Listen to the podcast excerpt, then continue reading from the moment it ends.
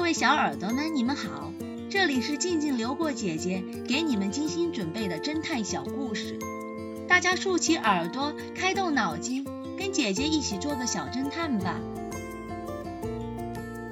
小侦探系列四十一，棉花疑案。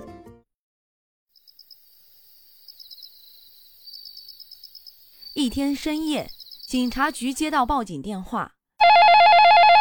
报案人是大丰街的巡警，他说大丰街上的米店老板维克遭人袭击了。警察局长立刻带人赶到案发现场。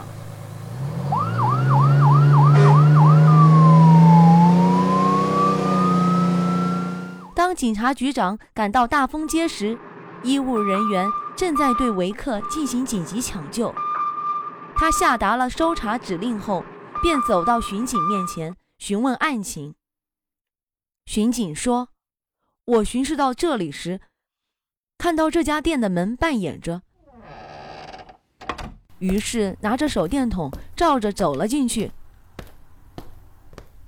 突然，我看到老板维克倒在地上，嘴里还塞着一大团棉花，看样子好像是中毒了。我立刻上前试探他的呼吸，发现还有救。”便赶紧拨打急救电话，并报警。不一会儿，一名警员过来向警察局长报告调查结果：维克身中剧毒，经过抢救已无生命危险，只是还会昏迷一段时间。棉花上检测到具有很强挥发性的剧毒，另外门锁、窗户都没有被人撬开的痕迹。店里也没有打斗的痕迹，警察局长暗自分析道：“看来这很有可能是维克的熟人干的。总之，先问问附近的人吧。”警察局长让人挨家挨户询问。不一会儿，一名警员带回来一个人，这个人是附近药店的老板肖恩。他说自己知道一些事儿。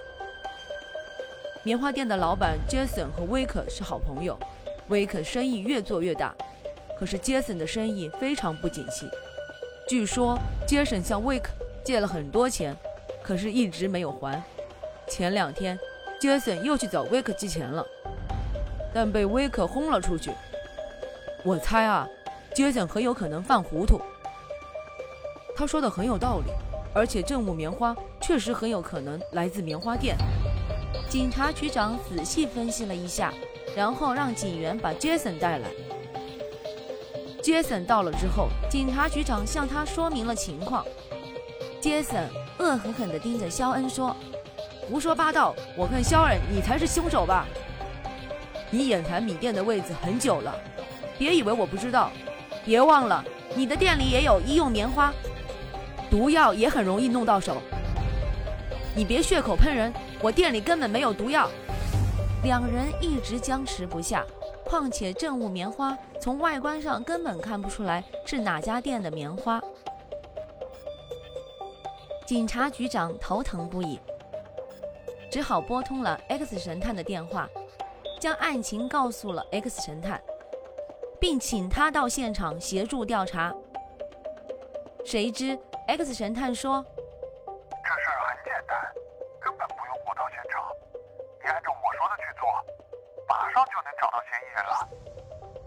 警察局长按照 X 神探的指示，果真找到了证据，抓到了嫌疑人——药店老板肖恩。小侦探们，你们知道 X 神探是用什么方法判断出来的吗？小侦探们，你们推理出真相了吗？把你们的想法留在评论区，与其他的小朋友一起来讨论吧。姐姐会在下一集末尾告诉你们真相哦，记得关注姐姐，这样就不会迷路了。没有指纹的酒杯，这个故事的真相是：女郎在自己的指腹上也涂了透明的指甲油，当然不会留下指纹了。